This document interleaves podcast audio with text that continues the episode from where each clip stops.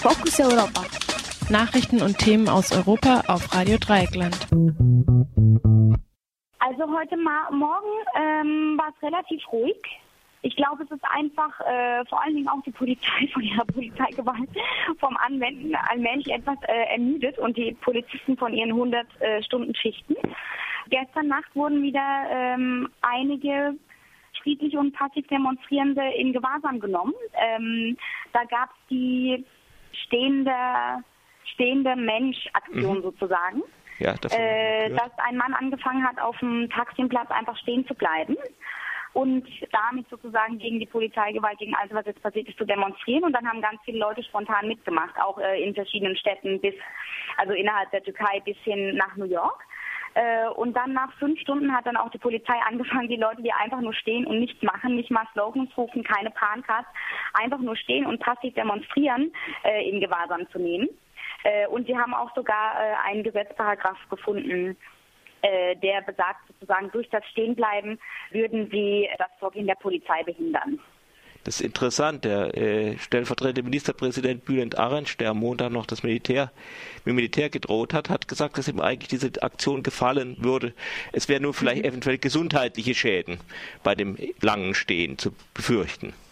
Mhm.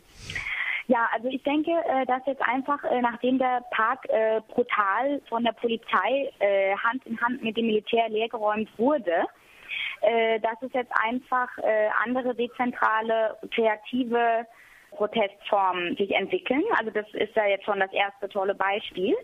Äh, also wenn man mich fragt, hätte man vielleicht noch, also der Mann stand in Richtung des äh, Atatürk Kulturzentrums. Also hätte jetzt nicht äh, unbedingt Atatürks Richtung sein müssen, wo der schaut. Es hätten auch alle Menschen so Richtung Park sich hinstellen können. Äh, über solche Details äh, kann man und muss man dann diskutieren.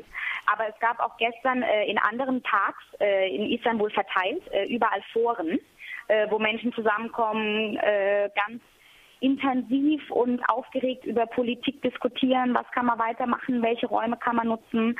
Also es passiert immer noch ganz, ganz viel und es geht auf jeden Fall weiter. Genau. Und also ich denke, äh, man darf sich nicht einschüchtern lassen durch die ganzen in Gewahrsamnahmen. Also es wurden, mussten auch schon wieder ganz viele Leute freigelassen werden. Aber natürlich versuchen wir, die Leute mundtot zu machen und äh, unter Druck zu setzen. Äh, aber das lassen sich die Leute überhaupt nicht gefallen. Wir sind echt viel zu viele Leute jetzt mittlerweile.